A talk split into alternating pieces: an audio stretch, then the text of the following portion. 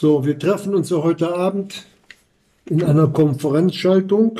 Leider können wir die Bibelstunde ja nicht in Gemeinschaft abhalten, aber das hindert uns ja nicht, Gottes Wort weiter zu sagen. Wollen wir einen Moment stille werden und wollen zusammen beten. Lieber Herr Jesus, wir danken dir für die Gemeinschaft, die wir doch haben dürfen unter deinem Wort. Und wir bitten dich, dass du heute Abend zu uns redest, dass dein Wort das ausrichtet, wozu du es uns gesandt hast. Amen. Amen. Dazu schlagen wir auf 2. Korinther Kapitel 10. Wir gehen ja fortlaufend dem Text nach. Wir hatten ja in den letzten Verkündigungen über die eigenen Gedanken, die sich wie Festungen in uns erhärten können, wir hatten über das Sichtbare und das Unsichtbare gehört. Und nun geht der Apostel Paulus im Kapitel 10 ab Vers 7. Da fangen wir an, wo er fragt, seht ihr auf das, was vor Augen ist? Wenn jemand sich selbst zutraut, dass er Christi sei, so denke er dies wiederum bei sich selbst und gleich wie er Christi ist, also auch wir. Denn falls ich mich auch etwas mehr über unsere Gewalt rühmen wollte, die uns der Herr zur Auferbauung und nicht zu eurer Zerstörung gegeben hat, so werde ich nicht zu Schanden werden, auf dass ich nicht scheine, als wolle ich euch durch die Briefe schrecken. Soweit erstmal. Der Apostel Paulus nimmt hier laufend in diesem Brief Stellung. Und zwar für die Wahrheit. Ohne Ansehen der Person gibt er ihnen das zu verstehen, wo sie falsch liegen. Wenn wir den Kampf des Paulus sehen, und verstehen wollen, mit welcher Liebe er um die Gemeinden ringt. Denn die Gemeinde zu Korinth hatte ja noch gar nicht lange bestanden. Es war eine riesengroße Menge an Gläubigen. Aber nicht die Menge macht es, sondern die Wahrheit, wie sie in dem Jesus ist, sagt er dem Timotheus. Und die Gemeinde, so teilte es auch dem Timotheus mit, ist die Grundfeste der Wahrheit. Und diese Grundfeste der Wahrheit sollte auch Korinth bleiben. Aber sie waren sehr ins Rutschen gekommen, ins Wanken durch die eigenen Gedanken, durch menschliche Worte. Und das Evangelium war bei ihnen verflacht. Die große Gefahr für die Gemeinden insgesamt ist, dass man die Sünde nicht mehr für ernst hält. Dass die Sünde wirklich die Gewalt hat, alles zu zerstören. Und dass sie selbst vor dem Herrn Jesus nicht Halt gemacht hat. Der Sünde Lohn ist der Tod.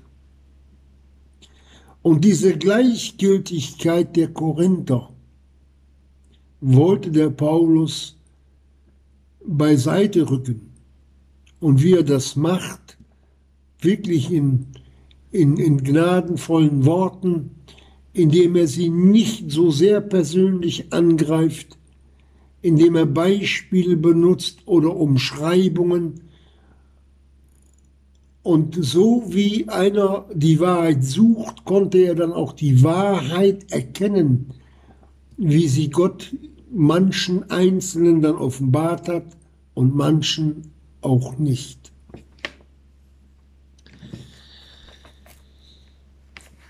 Der Apostel Paulus, der wirklich einen geistlichen Kampf geführt hat. Früher war er ja der Saul der selbst den Herrn Jesus verfolgt hat, ohne zu wissen, was er da tut, indem er die Gläubigen ausrotten wollte, die Gemeinde Jesu zerstören wollte, mordschnaubend. Heute kämpft er für die Gemeinde, dass sie am Leben bleibt. Und was für einen Kampf der hatte. Nicht, dass er da mit harten Worten um sich schlägt, sondern der hat sich die Weisheit von Gott erbeten, indem er gebetet hat, gebetet, gebetet und nochmals gebetet und für die Korinther vor Gott einen Kampf geführt hat zur Zurechtbringung, dass der Herr Jesus dort endlich ja wieder den Platz einnehmen sollte, den er mal gehabt hat. Und so geht er hier in unserem Text in Vers 7 nochmal drauf ein, seht ihr, was vor Augen ist. Er war ja nicht mehr Saul oder Saulus, der Erhabene, der Große. Da gab es mal auch einen König, der, ein, der war ein Haupt größer als alle anderen. Er hatte jetzt einen Namen, mit dem er sich hier benennen durfte. Paulus anstatt Saulus. Und Paulus heißt der Kleine. Er hatte nicht nur diesen neuen Namen be bekommen vom Herrn Jesus her, zubenannt, sondern er hat sich vom Herrn Jesus klein machen lassen. Gering in großer oder größter Demut vor dem Herrn Jesus wandeln. Und das in Liebe, Geschwister. In Sorge und wirklich in, in brüderlicher Gemeinschaft mit den Gemeinden zu stehen. Und da sagt er, wenn jemand sich selbst zutraut, dass er Christi sei, also er sagt, wenn jemand glaubt, dass er ein Kind Gottes ist, dass er erlöst ist durch das Blut des Heilandes Jesus Christus, Da sagt er dann weiter, gleich wie er Christi ist, also auch wir. Auch ich, sagt er, bin ein Kind Gottes. Ich stehe nicht außerhalb der Gnade und ich komme auch nicht mit dem Gesetz. Denn Christus ist des Gesetzes Ende. Paulus war ein Kämpfer für die Gnade. Und die hatte er selbst und überreichlich durch den Herrn Jesus erfahren und empfangen, dass er ihn, den einstigen Verfolger der Gemeinde, zum Apostel gemacht hat für die Gemeinde. Und diesen Dienst hatte der Paulus wirklich ganz, ganz ernsthaft für sich vor Gott angenommen, ihn zu tun. Warum, warum muss er sagen, dass er auch dem Herrn Jesus angehört? Vielleicht haben die gemeint, ob der, ob, ob der Paulus überhaupt errettet ist. Das müssen wir oder können wir bei den Korinthern wirklich annehmen, denn sie haben ihn oftmals versucht, in Verantwortung zu ziehen, um über ihn zu richten.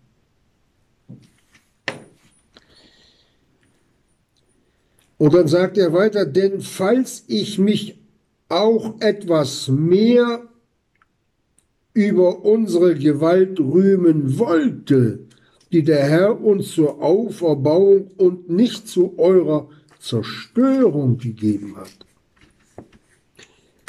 Paulus sagt, wenn er sich etwas mehr über seine Gewalt, die er vom Herrn Jesus empfangen hatte, das ist aber keine menschliche Gewalt, sondern das war die Vollmacht, die er in Christo hatte, große und gewaltige Dinge zu tun, nach dem Willen des Herrn Jesus und des himmlischen Vaters. Der Apostel Paulus,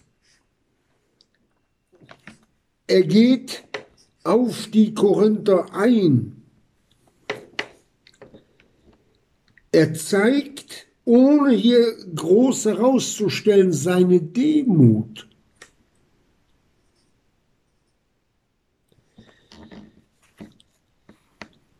Denn falls ich mich auch etwas mehr über unsere, über seine Gewalt rühmen wollte, die uns der Herr zur Auferbauung und nicht zur Zerstörung gegeben hat. Gesetzlichkeit zerstört, Menschlichkeit zerstört. Es geht, es geht hier um die Wahrheit, Geschwister. Aber der Paulus wollte sich ja gar nicht rühmen. Er wollte ihnen ja nur zeigen, dass das eigene Rühmen nichtig ist. Wenn wir lesen, wie er dem Timotheus mitteilt, den Reichen gebiete, nicht hochmütig zu sein. 1. Timotheus 6, Vers 17. Das war ein Gebot. Sag's denen. Denn wir wissen, der Hochmut, der kommt vor dem Fall.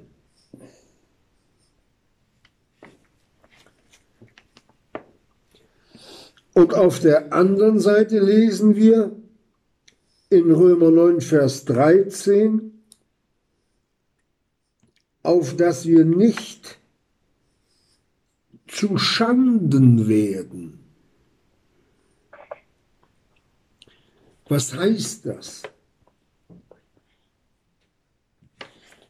Wir können es nochmal im ersten Petrus nachlesen, 1. Petrus 3, Vers 15, da lesen wir es.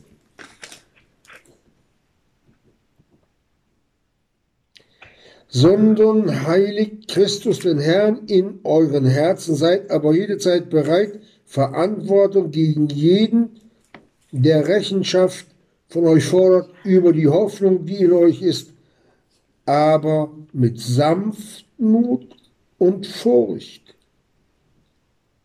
indem ihr ein gutes Gewissen habt auf das, worin sie wieder euch als Übeltäter reden, die zu Schanden werden, welche euren guten Wandel in Christo verleumden.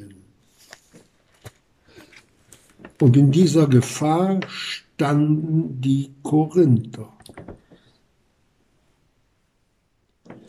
Zu Schanden werden, das heißt, man kann einmal glaubensmäßig bis hin zum Abfall zu Schanden werden, aber man kann auch in den einzelnen Dingen des Dienstes, in der Nachfolge, wo wir sie vernachlässigen, wo wir sie ohne den Herrn Jesus tun, auch zu Schanden werden. Nur das frisst dann immer weiter, bis die Nachfolge zerfressen ist. Man ist zwar noch da, man redet noch von Gott, man redet noch von Jesus, aber man merkt es den Geschwistern an, dass es nur noch eine Form ist, aber ohne geistlichen Inhalt. Das ist die große Gefahr bei den Korinthern gewesen und in dieser Gefahr waren die im Rutschen. Und in dieser Gefahr, in der sie standen, werden sie nicht nur sich selbst verderben im Laufe der Zeit, in denen der Abfall dann rasant beschleunigt wird, sondern auch andere mit sich ziehen. Weil einer an dem anderen dranhängt und die Unwissenden und die Unbefestigten fallen. Deswegen sagt er auch, wenn er sich über seine Gewalt rühmen wollte, die uns der Herr zur Auferbauung und nicht zu eurer Zerstörung gegeben hat.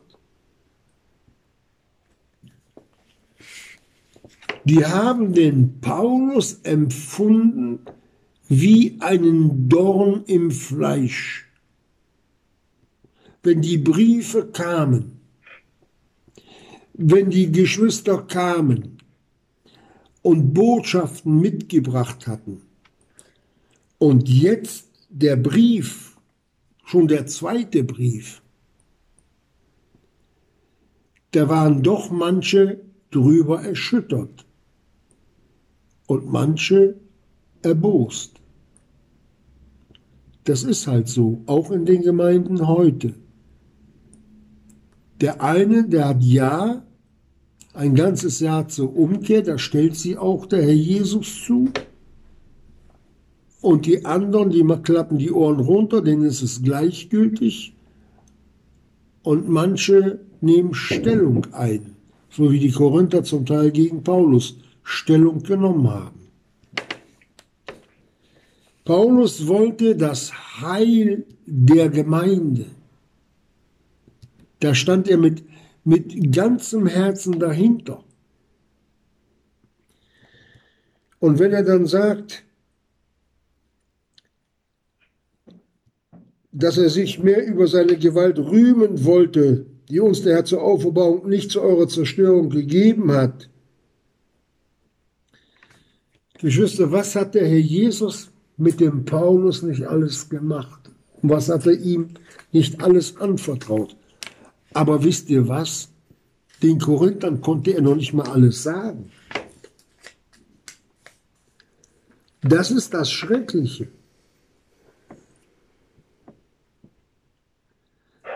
Paulus redet, er hat ja die, er hat ja die äh,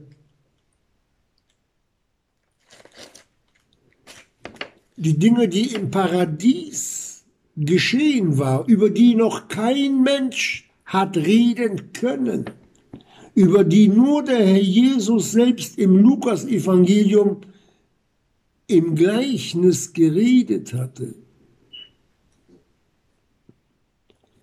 Paulus war bis ins Paradies entrückt und da sagt er nicht, ich, Paulus, habe, liebe Korinther, das erlebt, sondern er sagt ganz vorsichtig, ich kenne einen Menschen, der kannte sich selbst, der bis in das Paradies entrückt wurde.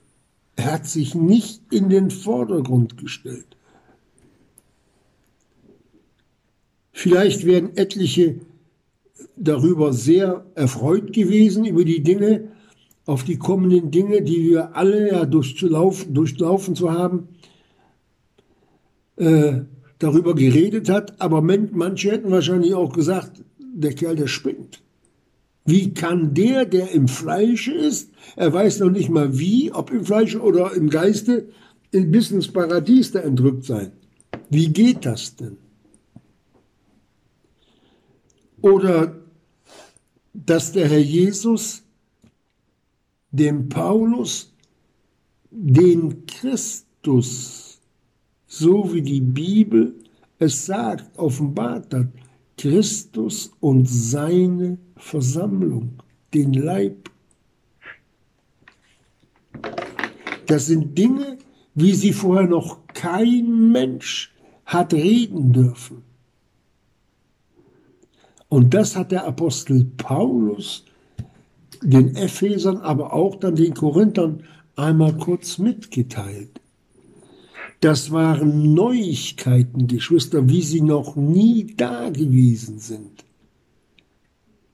Was Gott mit den Gemeinden vorhat. Das hat er seinen Engeln, den größten Engeln nicht äh, gezeigt. Das hat er seinen größten Propheten im Alten Testament, hat er verborgen gehalten, was er mit der Gemeinde Jesu vorhat. Das waren die größten Geheimnisse, die Gott diesen Apostel geschenkt hat, sie den Versammlungen zu verkündigen. Der hätte wirklich, ich sag's mal so, sich ein bisschen erheben dürfen. Nein, hat er nicht. Sein Leitspruch war, seid Christi Nachahmer, gleich wie ich Christi bin. Wie ging's dem Herrn Jesus? Der gescholten nicht widerschallt, leidend nicht drohte, sondern sich dem übergab, der Recht richtet. Paulus hat wie der Herr Jesus natürlich nicht in dem Maße unter den Sünden der Versammlung zu Korinth gelitten, Geschwister. Einer Gemeinde sagte einmal, ich leide abermals Geburtswehen.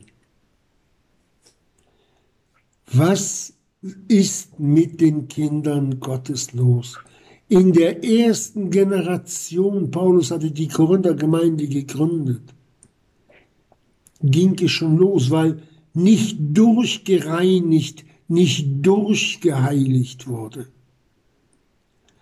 Und wenn wir dann sehen, wie wie Gott damals das Volk Israel in das gelobte Land hineingeführt hat und gesagt hatte, dass sie die Feinde austreiben sollten. Und wenn sie es nicht tun würden, würden sie ihnen später zu Disteln und Dornen werden, zum Fluch. Sie sollten das Land reinigen Und genau diese Auswüchse, wie sie dann später in Israel dann entstanden sind, jeder tat, was recht war in seinen eigenen Augen. Man hatte gemeint, man kann Gott dienen, wie man so gerade meint, wie man denkt, wie man fühlt. Nein, nein. Aber das war auch hier bei den Korinthern. Und wenn wir dann die sieben Sendschreibengemeinden, von denen lesen, als Paulus in, in, in Rom in der Todeszelle sitzt und dem Timotheus mitteilt, alle, die in Asien sind, haben mich verlassen. Für die war der Paulus kein Pfifferling mehr wert. Mit dem Paulus verlassen haben sie ihren Lehrer, den von Gott bestätigten Menschen Paulus, haben sie beiseite geschoben. Und wie lange hat es gedauert, da waren sie auch verschwunden. Und so verschwinden auch heute Gemeinden und Gemeinschaften. Die Kinder Gottes sacken tiefer, weil die Lehre zwar gehört, aber nicht getan wird. Das Hören des Wortes Gottes setzt uns in Verantwortung, Geschwister in große Verantwortung. Und mit dem Wort hören meint Gott auch gleichzeitig das Tun. Und das, das, ich weiß nicht, wie ich es besser sagen soll, aber das drückt die ganze Liebe, die wir haben zum Herrn Jesus aus, im Tun des Wortes Gottes. Und das hatten die Korinther nicht.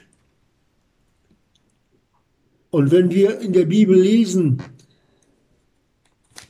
dann werden wir oftmals erkennen, dass der Ungeistliche immer den Geistlichen verfolgt. Die Ungeistlichen haben häufiger etwas gegen die, die geistlich sind.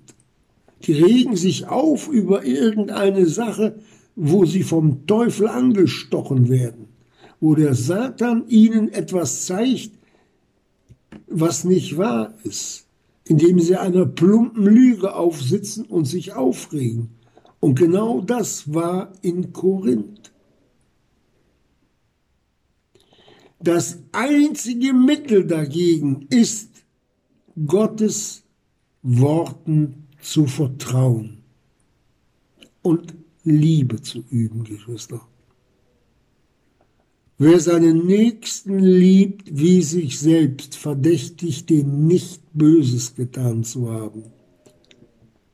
Der sieht zwar die Wahrheit, aber der saugt sich nicht etwas aus den Fingerspitzen heraus, was nicht bestätigt wird von Gott. Wir müssen, wenn wir nachfolgen wollen, dem Worte Gottes wirklich untertan sein.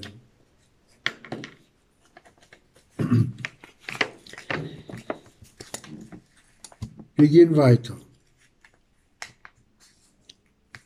Denn falls wir uns, falls ich mich auch etwas mehr über unsere, über meine Gewalt rühmen wollte, die uns der Herr zur Auferbauung und nicht zu eurer Zerstörung gegeben hat, so werde ich nicht zu Schanden werden. Er sagt, ich, wenn ich mich ein bisschen mehr rühme, ich werde nicht zu Schanden werden. Weil Paulus Gott gerühmt hat. Er rühmte sich der Gnade, mit der er begnadigt worden ist, als verlorener Sünder, die Gott an ihm groß gemacht hat. Und die Korinther, die wollten sich ihrer Stellung nach, die sie nicht hatten, rühmen. Was haben sie denn gehabt?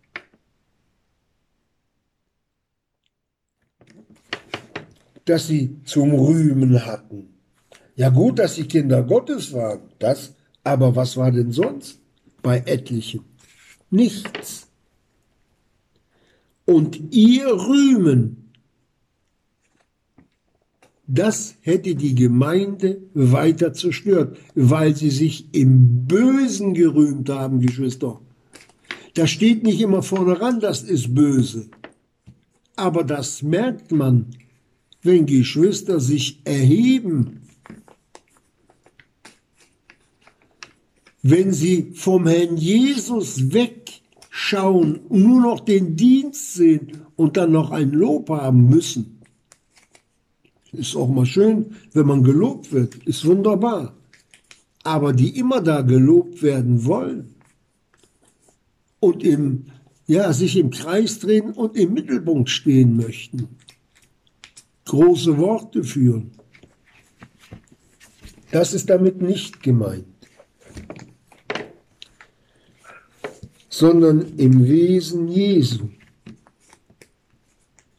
Es gibt ein Wort in der Bibel, an dem wir uns alle orientieren sollten, dass wir für jedes unnütze Wort Rechenschaft ablegen werden vor Gott. Geschweige denn für jedes böse Wort. Am Richterstuhl, wenn wir beim Herrn ankommen, da wird es eine lange Liste geben, die wir alle abarbeiten müssen, weil wir mit unserem Mund viele Dinge der Sünde getan haben. Der Apostel Paulus, er war nicht müde. Und wenn er dann im Kapitel 11 einmal sagt, ich wollte, ihr möchtet ein wenig Torheit von mir ertragen, doch ertraget mich auch. Verstehen wir, was er hier sagt? Ertraget mich auch.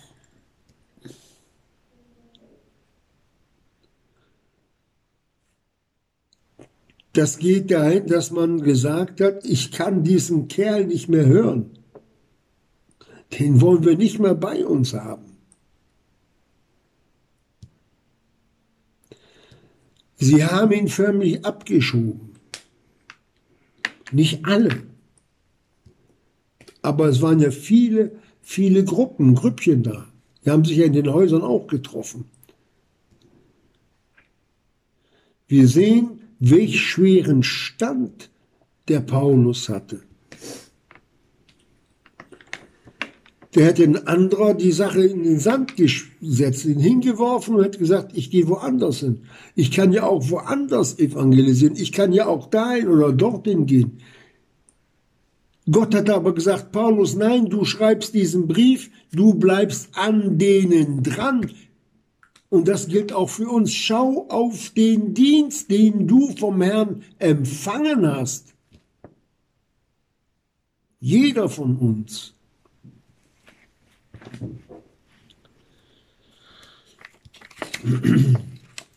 Und wir haben uns nicht in andere Sachen rumzu, äh, rumzudrehen, sondern auf das, was der Herr Jesus uns gegeben hat.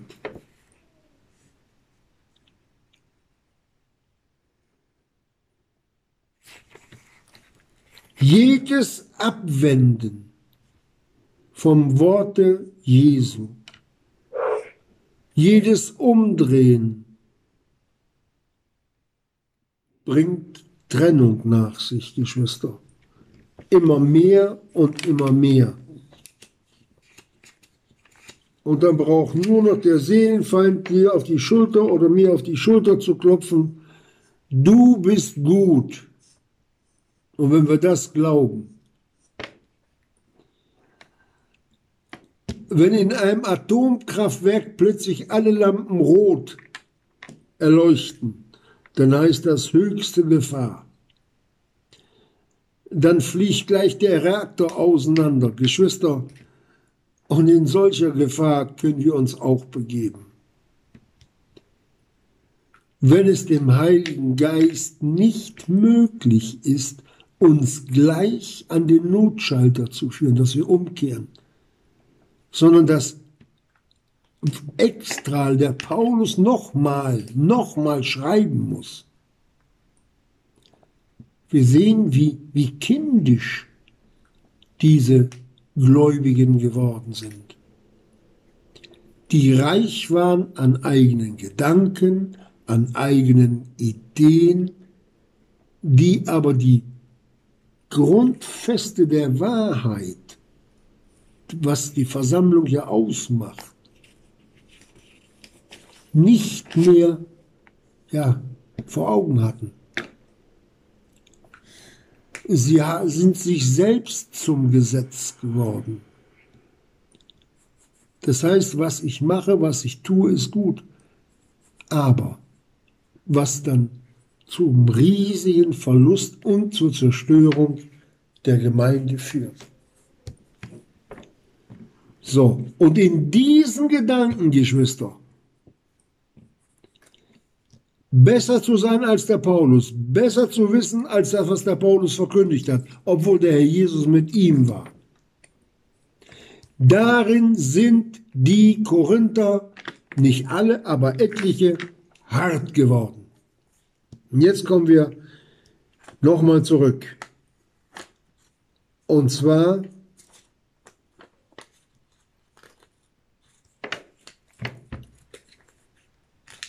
Ich flehe aber, sagt er im Vers 2, dass ich anwesend nicht kühn sein müsse mit der Zuversicht, welche ich gedenke, gegen etliche dreist zu sein, die uns also nach dem Fleische wandelnd erachten. Denn obwohl wir im Fleische wandeln, kämpfen wir nicht nach dem Fleische, denn die Waffen unseres Kampfes sind nicht fleischlich, sondern göttlich, mächtig zur Zerstörung von Festungen. Das waren geistliche Festungen, die bei den Korinthern hart geworden waren. Und wir warnen die Gläubigen wirklich in der, in der Liebe Christi, Lasst euch von euren eigenen Gedanken nicht fortziehen, nicht einmauern, sondern glaubt dem Worte Jesu.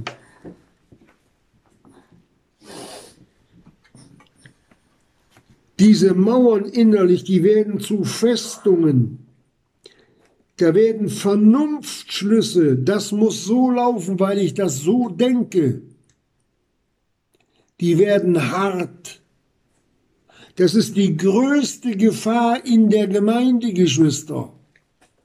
Aber ich weiß es besser.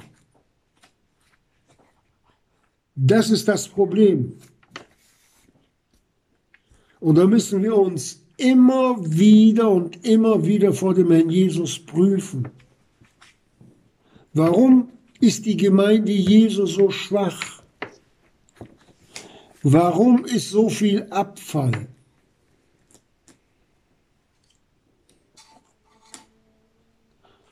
Ich habe jetzt gehört, eine Gemeinde, da sind alle Ältesten zurückgetreten, weil ein paar Brüder nicht mit einverstanden waren, dass die Schwestern die Leitung der Gemeinde übernehmen sollten. Ja, das waren ihre eigenen guten Gedanken. Ich kenne den, den, kenn den, Mission, den Missionar, dessen Sohn, der ist 24, der wird jetzt ältester, weil die anderen Brüder auch ihre eigenen Gedanken gehabt haben. Gott hat sie abgesägt. Verstehen wir das, wohin das führt? Immer die eigenen und guten Gedanken führen immer in die Zerstörung der Gemeinde, wenn sie nicht nach dem Willen Jesu sind.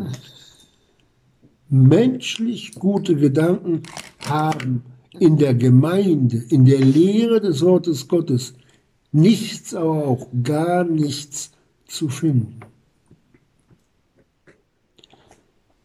Ich habe es letztes Mal schon gesagt, das Denken, das sogenannte gute Denken sollen wir den Pferden überlassen, weil die einen größeren Kopf haben als wir. Wir brauchen uns nur Gedanken, um das Wort Jesu zu machen. Das ist wichtig. Und das ist reell und das ist auch gut. Nein, das ist sehr gut. Versuchen, dem Herrn Jesus zu gefallen, egal, egal, was die anderen darüber denken, meinen oder tun.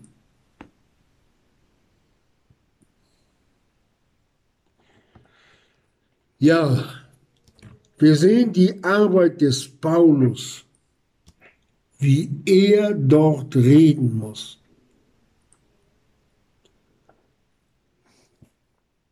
Das Wort Gottes sollte eigentlich die Autorität haben, so als wenn der Herr Jesus es selbst in unserer Mitte gesprochen hätte, als ob wir ihn dabei ins Angesicht schauen.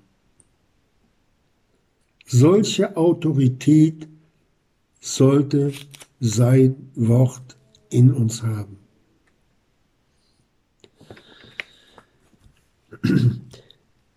Wir lesen ja von dem Mose, er wandelte so, als sehe er den Unsichtbaren. Das bewahrt vor eigenen Gedanken. Als ich vor vielen Jahren dies erkannt habe, da ging wirklich von mir eine ganz herzliche Bitte zum Herrn Jesus.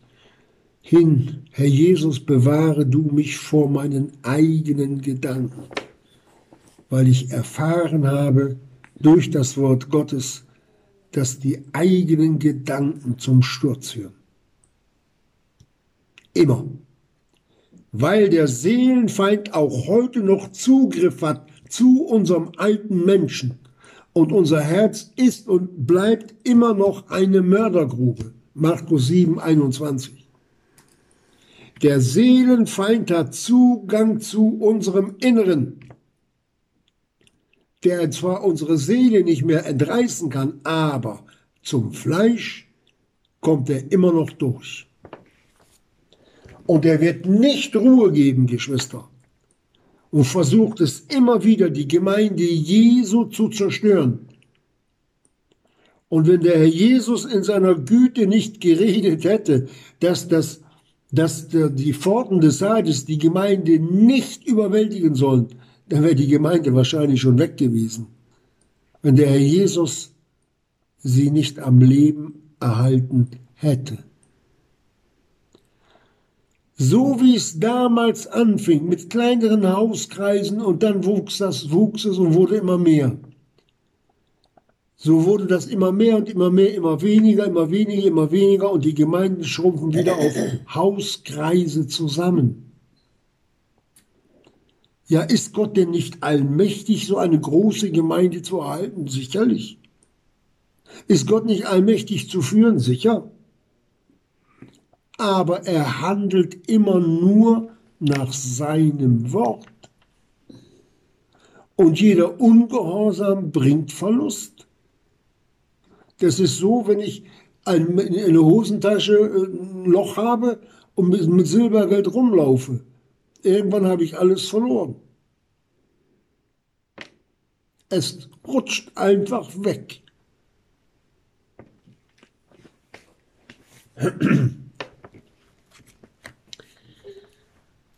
Der Apostel Paulus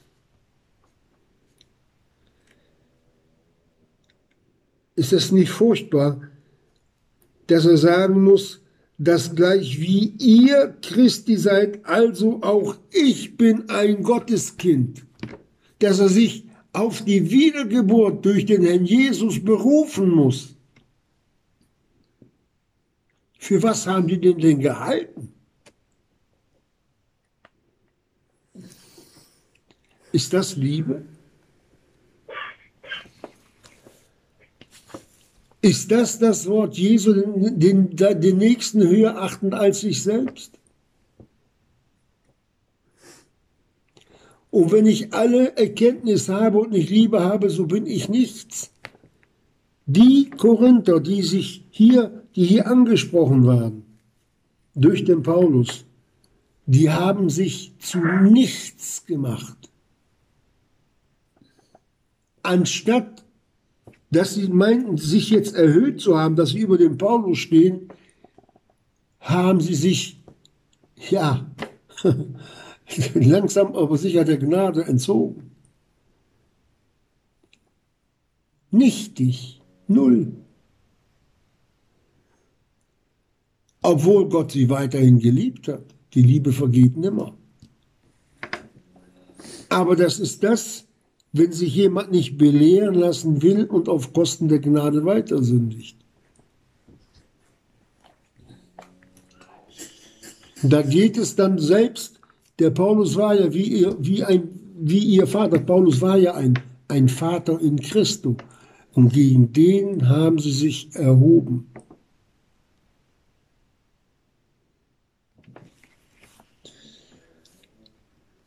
Der Seelenfeind der Zerstörer stand dahinter.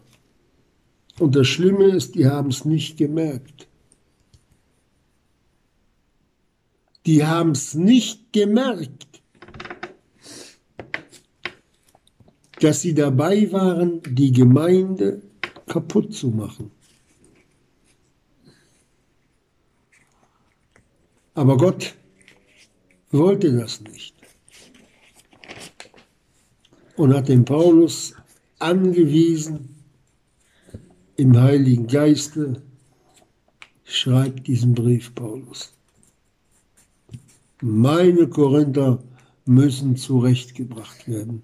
Wir sehen die Mühe Gottes, wir sehen aber auch die Mühe des Paulus, des Timotheus und all die anderen Brüder, die da mitgewirkt haben. Und doch es hat nicht allzu lange gedauert, da waren die auch weg vom Fenster. Sünde zerfrisst, unvergebene Schuld zerstört und bringt auch den Gemeinden geistlich den Tod. Heute in der Zeit der Endzeitgemeinde ist der Zustand Laodicea. Du bist reich, bist, bist reich geworden, du bist blind, bloß und verloren. Darum lasst uns innerlich immer wieder zum Herrn Jesus umkehren, mit jedem Tag, mit jeder Stunde, mit jedem Wort Gottes, was wir hören. Sollte unsere Bitte sein, Herr Jesus, lass das Wort auf mein Herz treffen, dass es mich verändert, dass das, was nicht gut ist, bei mir abgeschnitten wird, dass du mich ins Licht stellst, dass ich erkenne und bekenne, dass ich als einer dastehe, der Sorge trägt, dass die Gemeinde lebt und nicht als Zerstörer vor dir stehe. Wer den Tempel Gottes zerstört, wer weiß, wie es weitergeht? Den werde ich zerstören. Den werde ich zerstören. Gott setzt diesem gottlosen Treiben irgendwann einen Zustand ein, der solche ja, aus der Gemeinde hinaus katapultiert, wenn sie nicht umkehren, oder je nachdem, in welcher Verantwortung sie standen, bis hin zur Hinwegnahme. Nicht, weil Gott einen Spaß hat oder an, Freude am Tod des Sünders, sondern um die Echten zu bewahren, weil ein wenig Sauerteig durchsäuert den ganzen Teig. Ein Böser reicht, um eine Gemeinde kaputt zu machen. Das reicht völlig aus. Einer, der nicht umkehren will. Und hier sehen wir den Apostel Paulus, wie er versucht, die zu überführen, wie er versucht, ihnen ihren Zustand klar und deutlich hinzustellen.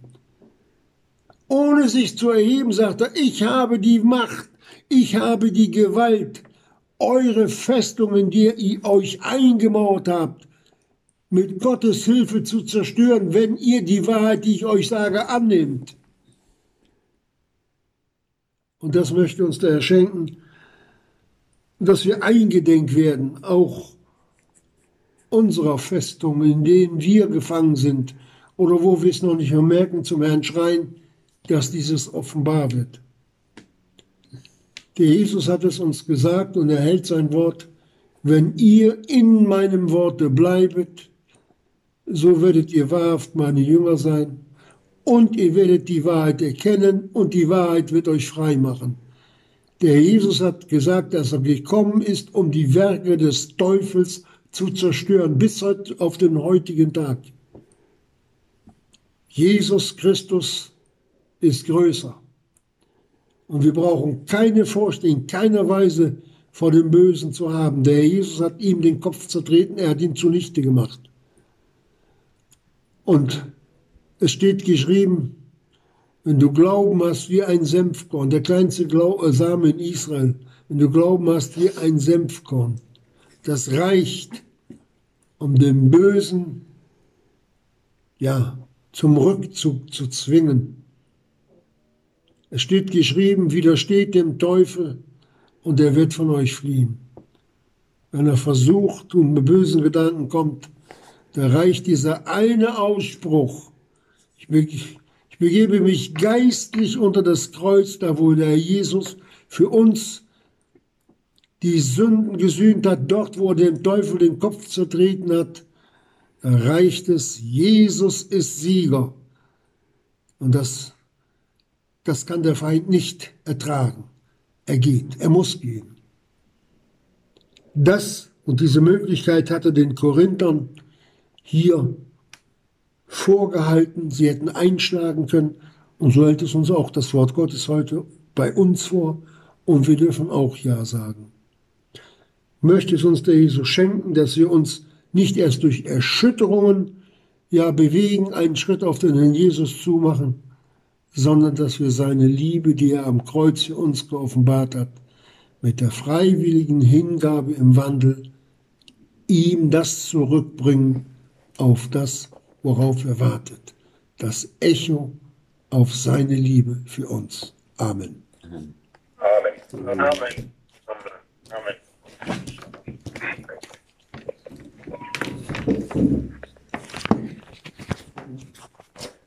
So.